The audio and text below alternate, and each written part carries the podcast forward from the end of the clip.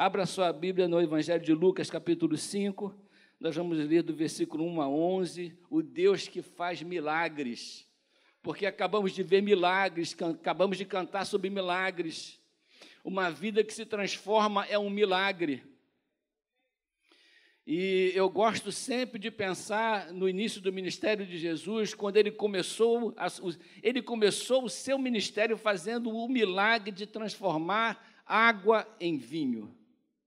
Eu acho isso muito significativo, porque se nós fôssemos olhar para os milagres de Jesus e pensar, Jesus ressuscitou pessoas, Jesus curou pessoas, Jesus libertou cativos, Jesus fez tantas coisas, mas a marca do seu ministério está representada no seu primeiro milagre, que é o milagre da transformação da água no vinho. É o milagre da transformação de gente perdida em gente salva. É o milagre da transformação de gente que ia para o inferno para gente que vai para o céu, de gente que agora é nova criatura.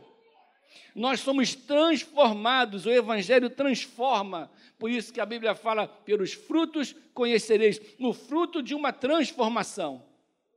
Uma árvore que aquele que pecava não peca mais, aquele que adulterava não adultera mais. Então nós fomos chamados para uma nova vida, irmãos. Esse Deus que faz milagres quer fazer um milagre na sua vida hoje também. Amém? Em nome de Jesus. Esse texto aqui da pesca maravilhosa é muito conhecido. Nós vamos ler o texto e vamos falar algumas coisas rapidamente sobre o que Deus tem colocado no nosso coração dentro dessa, desse texto. Aconteceu que, ao apertá-lo a multidão, versículo 1, para ouvir a palavra de Deus, estava ele junto ao lago de Genezaré.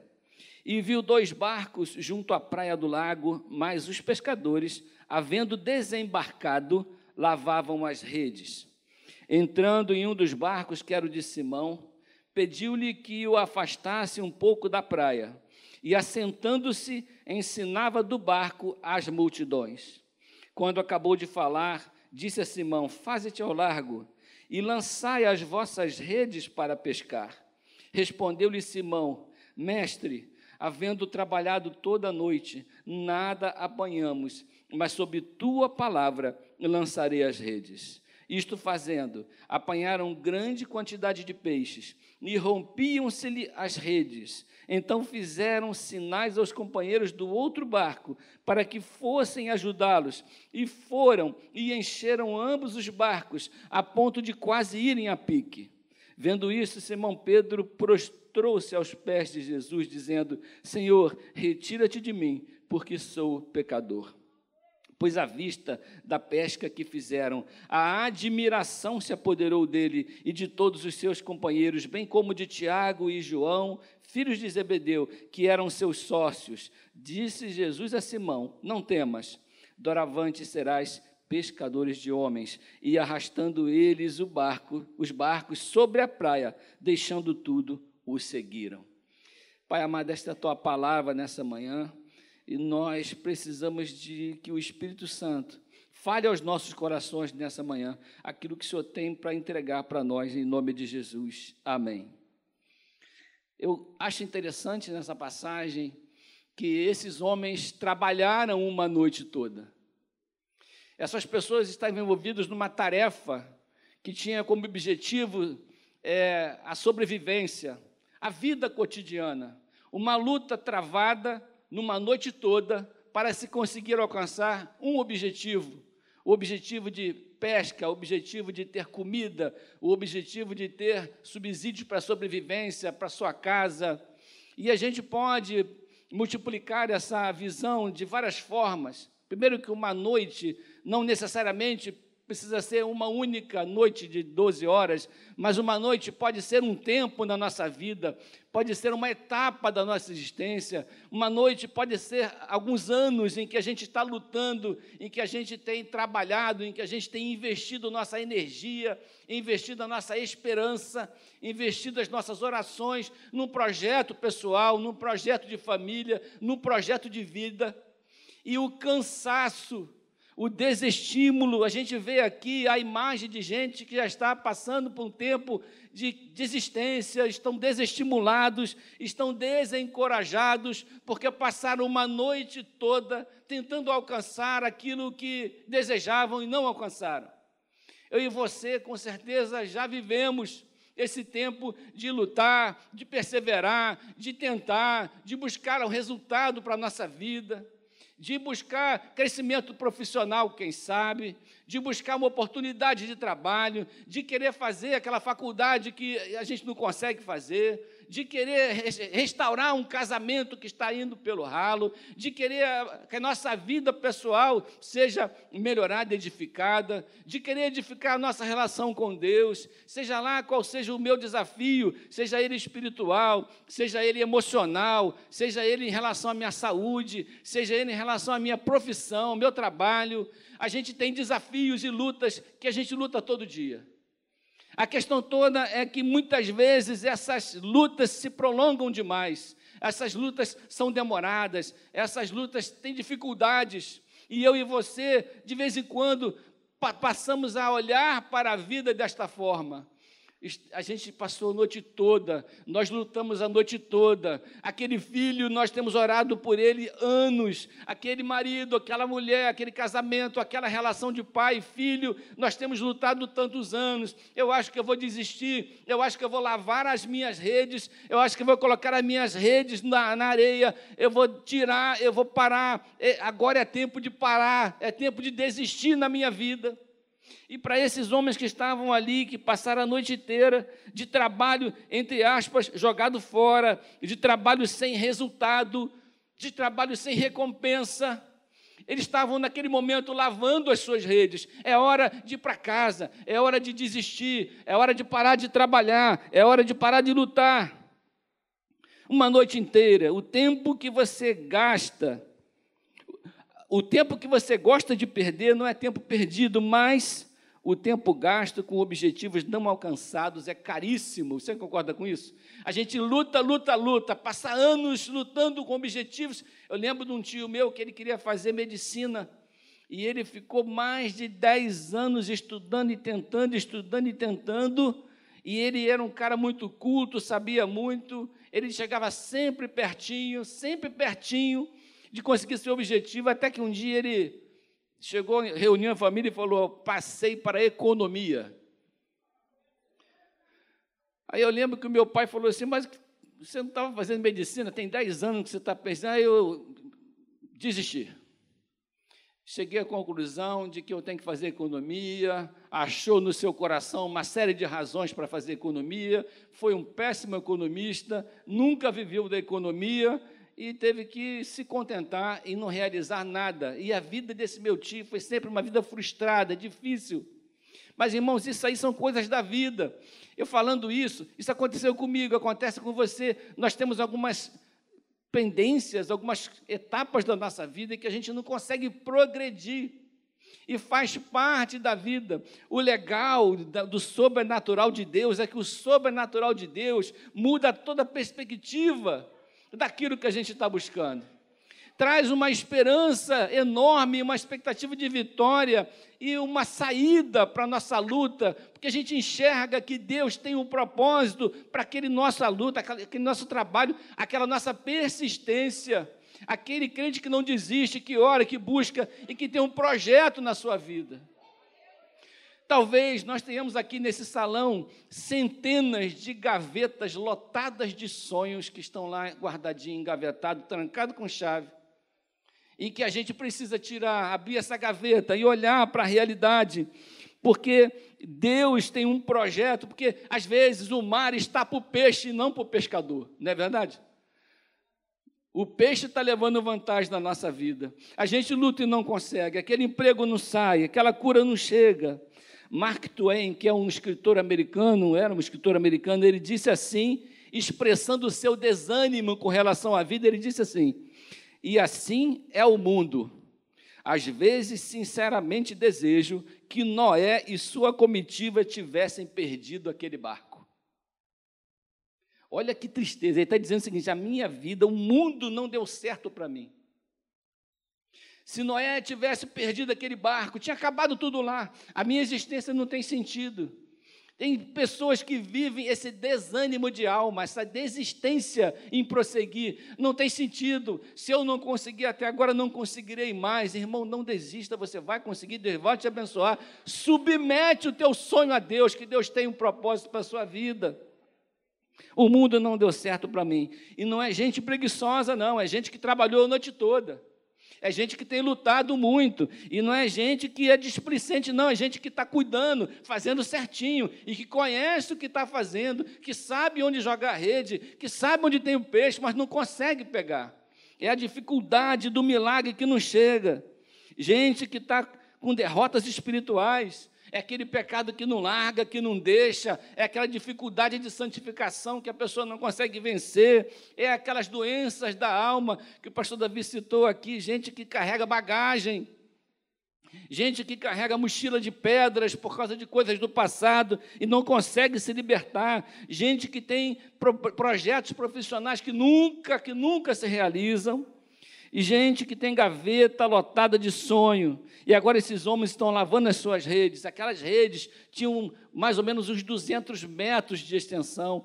Era feito com um tecido que não podia ficar sal naquele tecido, não podia, não podia ficar com água salgada. Até hoje é assim, você tem que lavar a rede, senão ela apodrece. Aquele instrumento de trabalho perde todo o sentido. Eles tiveram um trabalho enorme, porque imagina uma, hoje uma rede é perecível, você imagina uma rede há dois mil anos atrás, feita com algum tipo de fibra que eu não sei nem qual é que tinha que ser lavado, aquele sal todo tinha que ser tirado. Aí, quando aquele sal todo já foi tirado, que você vai descansar, chega um carpinteiro que não entende nada de pesca e fala para os pescadores profissionais assim: olha, vai lá, pega essa rede que você acabou de lavar, pega essa rede que você está prestes a guardar, que você talvez está horas aí lavando, pega e joga de novo na água, porque você vai ser abençoado. Sabe, pega esse, essa, essa energia, essa desistência, esse pijama que você vestiu. Tira esse pijama, põe de novo a sua roupa limpa e vai para a luta que Deus vai te abençoar. Você vai conseguir alcançar a sua vitória. Você vai conseguir pescar o seu peixe. É isso que Jesus está falando. Vai lá, Jesus chega e fala: Faze-te ao largo e lançai as vossas redes. Parece uma ordem sem sentido. Mas eles foram. E eu acho engraçado que Pedro imediatamente abre mão de todo aquele sentimento. Você imagina, eles estavam a noite toda trabalhando. Vamos lá, sob tua palavra eu vou lançar a rede. É sobre a Sua palavra, Senhor, que eu não vou desistir. É sobre a Sua palavra que eu vou tirar o meu pijama, botar minha roupa e vou sair para a batalha. É sobre a Sua palavra que eu vou continuar meu projeto de oração. É sobre a Sua palavra que a minha família não vai acabar. É sobre a Sua palavra que o meu trabalho vai ser edificante na minha vida. É sobre a Sua palavra que eu vou concluir a minha faculdade, o meu projeto profissional. É sobre a Sua palavra que eu vou concluir meu projeto pessoal. É sobre a Sua palavra. Porque Deus tem uma palavra poderosa e depois que Ele dá a Sua palavra, as coisas acontecem na nossa vida. Amém, irmãos? Não é verdade? Deus é especialista em transformar desespero em esperança. Deus é especialista em transformar prantos em alegria, em transformar desertos em rios e em transformar fracassos em vitória. Deus quer transformar, mas para você passar do fracasso para a vitória, você não pode desistir porque Deus não desiste. Somos nós que abrimos mãos de muitas coisas e Deus olha para Pedro e seus companheiros e sabe do cansaço, mas os encoraja a agir com fé. Irmãos, todo dia a gente tem, terá sempre um gigante do lado de fora do nosso arraial. Você pode ser o Davi, jogar uma pedra na testa do Golias e ele cair morto. No dia seguinte tem outro gigante. A vida é assim, né? Esse, Golias foi um gigante que Davi derrubou. Batseba foi um gigante que derrubou ele. Então, tem sempre algum gigante sobre o qual nós temos que estar atentos, porque a nossa vida é uma luta constante para alcançarmos aquilo que Deus prometeu para mim e para você, para alcançarmos os nossos projetos. Nós não podemos desistir. E é fácil, é mais cômodo a gente colocar a culpa no destino e desistir. Não vou, não vou. Já esse cara, esse carpinteiro veio aqui falar para jogar a rede ali. Esse cara nunca pescou um peixe e eu vou pegar minha rede novinha, que eu acabei de lavar, e vou fazer isso. Um sacrifício enorme, irmãos. O sacrifício faz parte da vitória. Deus nos desafia a desconsiderar a nossa experiência como fonte única e última de nossas decisões. O que, quer dizer isso? Às vezes, a nossa experiência pessoal influencia a nossa decisão. Então, aquilo que a gente não conseguiu aqui, eu acho que nunca vou conseguir ali. Aquilo, aquela minha limitação que eu trouxe na vida até agora vai se tornar um parâmetro para que eu não continue tentando, porque se eu não conseguir até agora, não consigo mais. As minhas experiências me desanimam. Não acontece com você? Né? A gente frita um ovo, não dá certo, nunca mais na vida a gente cozinha. Né? eu não nasci para isso. A gente fala para a esposa da gente com uma boca cheia, né? Esse negócio de cozinha não é comigo. Mas acontece que a gente não pode se basear nas experiências vividas para delimitar o alcance do nosso futuro, porque existe o sobrenatural de Deus agindo na nossa vida. Deus tem o sobrenatural. O, o homem custa a crer naquilo que esteja inteiramente fora da sua experiência. Anotei isso aqui. A gente tem dificuldade de crer naquilo que a gente não viveu. A gente tem dificuldade de crer naquilo que a gente não viu. A gente não entende que Deus traz à existência aquilo que não existe. É que Deus quer fazer na sua vida aquilo que você, enquanto ser humano, acha impossível. É onde Deus gosta de trabalhar. Deus gosta de trabalhar nesse ambiente do impossível aquilo que a gente acha que não vai acontecer. Uma transformação de dentro da nossa mente, causada por um poder que está acima da nossa mente. Nós precisamos viver uma colisão com o inacreditável. É quando a gente. O apóstolo Paulo se converteu quando ele teve uma colisão com o inacreditável. Um homem racional, um homem culto, que sabia o que estava fazendo, que fazia errado, mas fazia com zelo só se converteu quando deu de cara com aquela luz que jogou ele no chão. O, o sobrenatural de Deus transformou a vida daquele homem para sempre. Nós precisamos buscar, Senhor, eu preciso dar de cara com o seu sobrenatural. Eu não preciso, eu não posso mais confiar na minha mente, na minha capacidade, na minha vida, naquilo que eu sei fazer, para poder colocar limite naquilo que Deus pode fazer. Concordam? A gente coloca limite em Deus baseado na nossa própria capacidade. Olha como é que a gente é abusado. Mas o Senhor quer fazer na sua vida, quem sabe hoje, trazer para você o sobrenatural, trazer para você a resposta que você vem procurando. Deus nos desafia a crer quando os fatos parecem conspirar contra aquilo que a gente quer, não é verdade? A gente olha, as coisas parecem impossíveis, mas Deus nos desafia a continuar crendo, porque a fé estabelece diferença entre os que triunfam e os que são derrotados. É a fé. É a fé. Eu não vou parar, eu não vou desistir, eu vou triunfar. E esses dias eu tenho, esses dias não, há meses, nós temos acompanhado aquela luta do seminarista Marcos Rogério. Quem está acompanhando? Do Marcos Rogério com seu filho Marcos Júnior que ele já tem alguns anos, uns quatro anos atrás, ele teve leucemia e foi tratado, a igreja orou, foi uma luta danada e tal, e o menino ficou curado, aparentemente curado.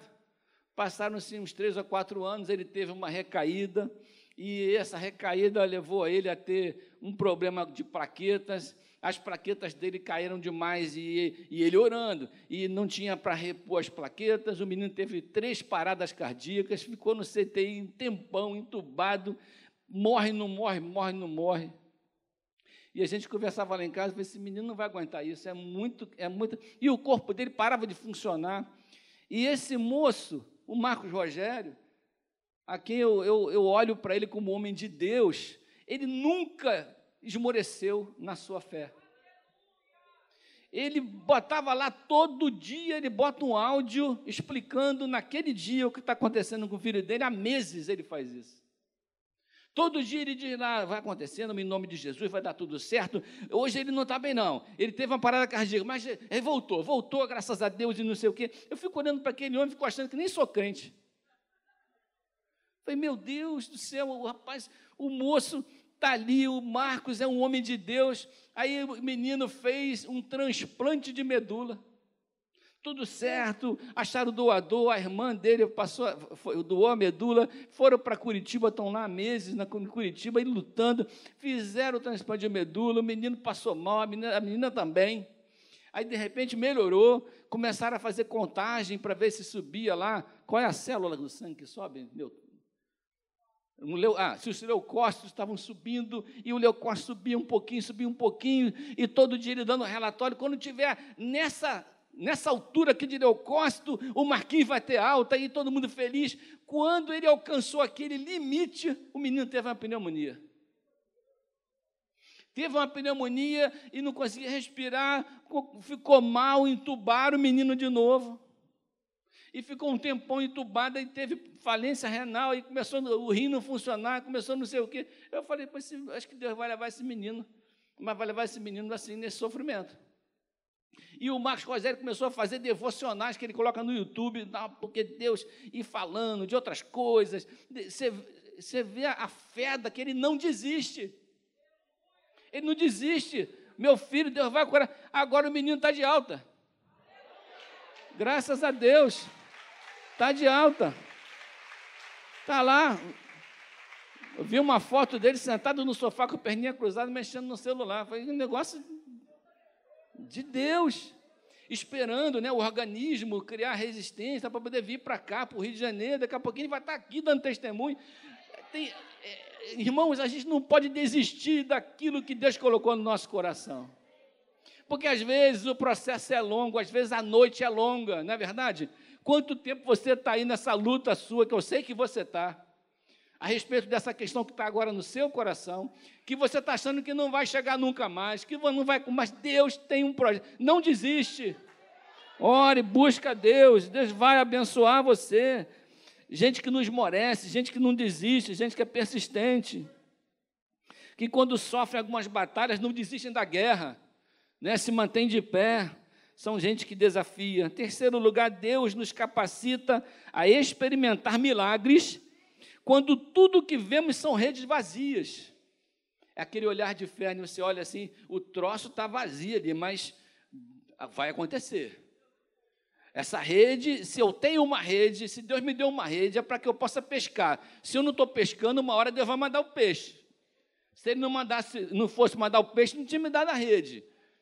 Então vamos continuar pescando. Deus sempre vai abençoar nosso trabalho, vai aumentar nossa capacidade de crer, de confiar no sobrenatural. Olha o que diz 1 Coríntios 15, 58, versículo que o pastor Romo acorda com ele na cabeça.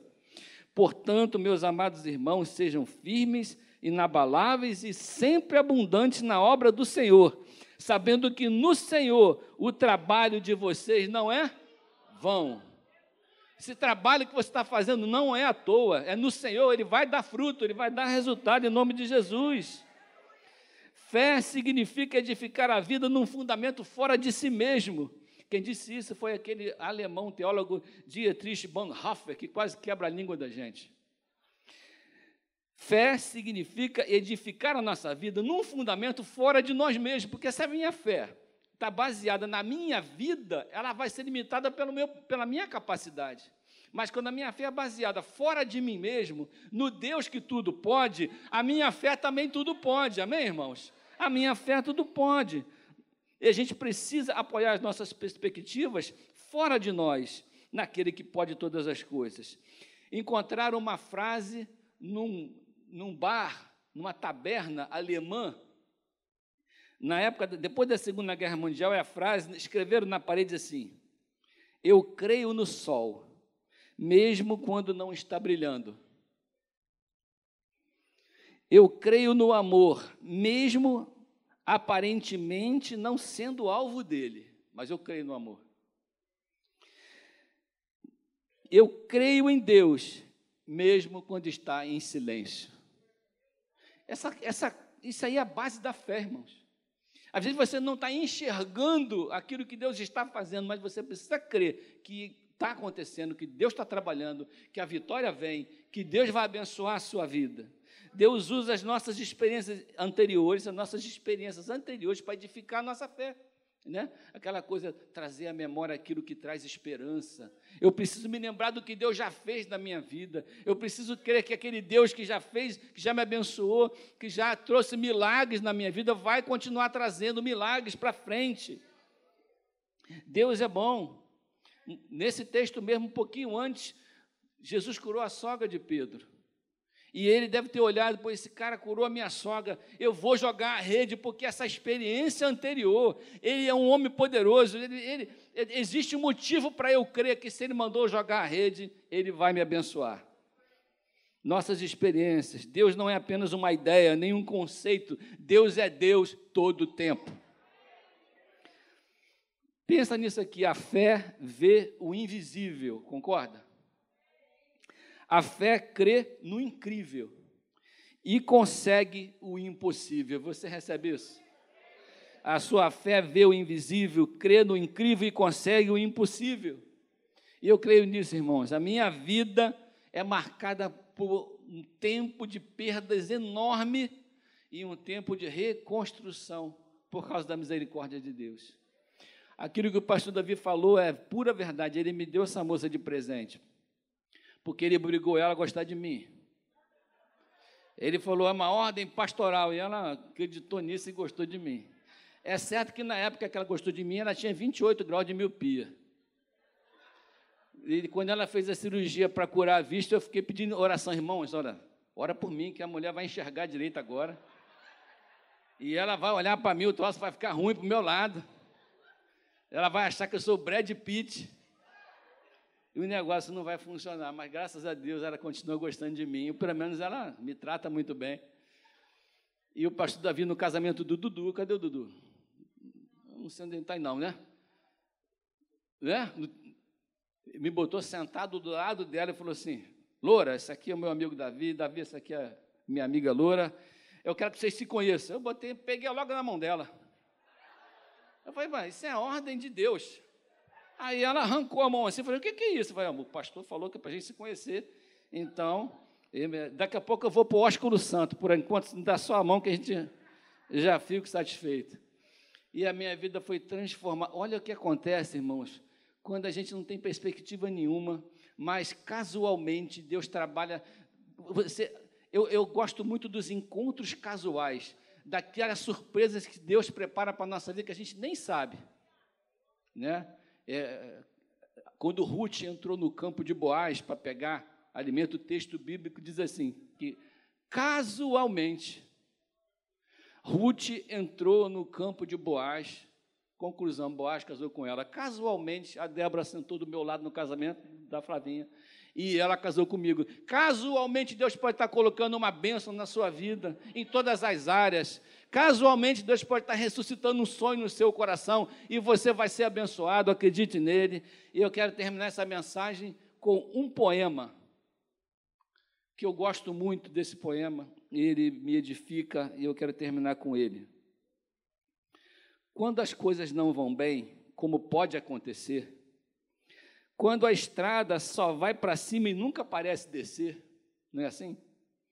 Quando o dinheiro é pouco e as dívidas são como o mar, quando se quer sorrir, mas só se consegue chorar, quando há cuidados que nos querem oprimir, é preciso descansar, mas nunca desistir. Não desista então, mesmo que a coisa não caminhe. Você pode vencer com só mais uma forcinha. Sucesso não passa de fracasso às avessas. Você pode vencer com só mais uma forcinha. É o brilho que se vê ao redor das nuvens mais espessas. Você nunca sabe se está prestes o seu alvo atingir. Pode estar chegando, embora não, não possa discernir. Portanto, continue lutando. Quando a dura luta chegar, quando tudo parece pior, é que você não pode desanimar. Amém, irmãos? É autor desconhecido, mas é de Deus para a minha vida, espero que seja para a sua. Não desanime, Deus tem um milagre na sua vida. E esse texto termina com uma coisa impressionante. depois que eles receberam aquilo que eles mais buscavam na vida, eles descobriram que aquilo não tinha nenhum significado, uma vez que encontraram Jesus. O sobrenatural tira de nós a significância daquilo que é natural. Eles trouxeram aquele barco lotado de peixe para a areia, viraram as costas e foram embora, tá, abandonaram aquilo. Aquilo que era o motivo da luta, motivo de tudo, deixou de ter qualquer importância quando a gente tem um encontro verdadeiro com o nosso Deus. Amém? Que Deus abençoe sua vida nessa manhã. Eu queria, graças a Deus, eu queria orar com você. Vou até vir para cá. Eu queria orar com você que tem sonhos engavetados. Fique de pé comigo. Eu queria orar com você. Eu já estou aqui que, que gostaria de colocar esse desafio diante do Senhor. Senhor, eu quero ressuscitar algumas coisas que estão desanimadas dentro do meu coração. Vem aqui na frente, vamos fazer aqui uma oração. Vem aqui comigo. Eu quero ressuscitar alguns sonhos que estão no meu coração, algumas coisas que eu preciso colocar diante do altar de Deus, para que a minha fé, a minha alegria volte. Se você quiser fazer essa oração, vem aqui na frente, vamos fazer um movimento aqui de para a gente chegar diante do Senhor com a nossa com a nossa fé. Tem algumas coisas na sua vida que você precisa não desistir, que você precisa vencer. Tem algumas dificuldades no seu coração que você precisa resolver. Tem algumas batalhas na área da família, na área da saúde. Vem para cá, vamos orar. Tem algumas batalhas na área profissional. Se você está em cima, fica na beiradinha ali, como dar um passo à frente. Tem algumas coisas na sua vida espiritual que você precisa deixar, que você está desistindo, que você está desanimando mas você não quer parar. Deus tem um chamado na sua vida nessa manhã e você quer falar, Senhor, me ajuda nessa luta, me diz aonde eu tenho que jogar a minha rede. Não deixa, Senhor, que essa rede que eu lavei, que essa chuteira que eu pendurei, determine o fim da minha persistência, da minha vida, mas que a vitória que está prometida chegue na minha vida em nome de Jesus, amém? Deus vai abençoar a sua vida. Pai amado, eu estou aqui com meus irmãos aqui na frente, eu inclusive para clamar a Ti por misericórdia, para que o Senhor nos abençoe, porque algumas coisas na nossa vida estão ficando para trás, a vida está cansativa para muitos de nós, está difícil, nós temos lutado uma noite inteira, a gente não quer desistir, mas já estamos lavando as nossas redes em algumas coisas, já estamos lavando as nossas redes em relação a algumas coisas, alguns relacionamentos que estão difíceis, já estamos lavando as nossas redes em relação ao pecado que persiste na nossa vida, já estamos lavando as nossas redes em relação à nossa vida profissional, a dinheiro, a salário, ao sustento da nossa família. A gente quer viver uma vida digna, mas a gente não pode desistir. Então, Pai, nessa manhã, sustenta a nossa fé, restaura a nossa vida, restaura o nosso processo. Pai, em nome de Jesus, nos diga Fala com a gente aonde a gente pode jogar nossa rede, que a nossa rede seja farta,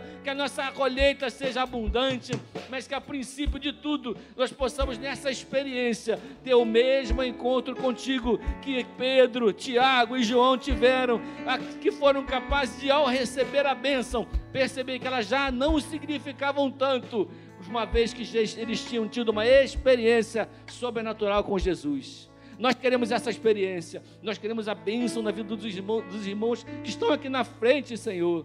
Cada um com o seu mundo, com o seu universo, com a sua dor. Cada um sabe das lágrimas que deixam nos travesseiros. E nós clamamos que o Senhor abençoe. Traga vitória nessa manhã. Traga respostas nessa manhã. Console os corações. Aumenta a fé. E traga, Senhor, esse resultado de bênção para a vida dos meus irmãos. E para a vida da nossa igreja. E para a vida da nossa nação. Que nunca precisou tanto de uma igreja de joelhos. Pai, abençoe a nossa vida. Nós clamamos a tua bênção nós clamamos a tua direção, em nome do Senhor Jesus. Amém, irmãos?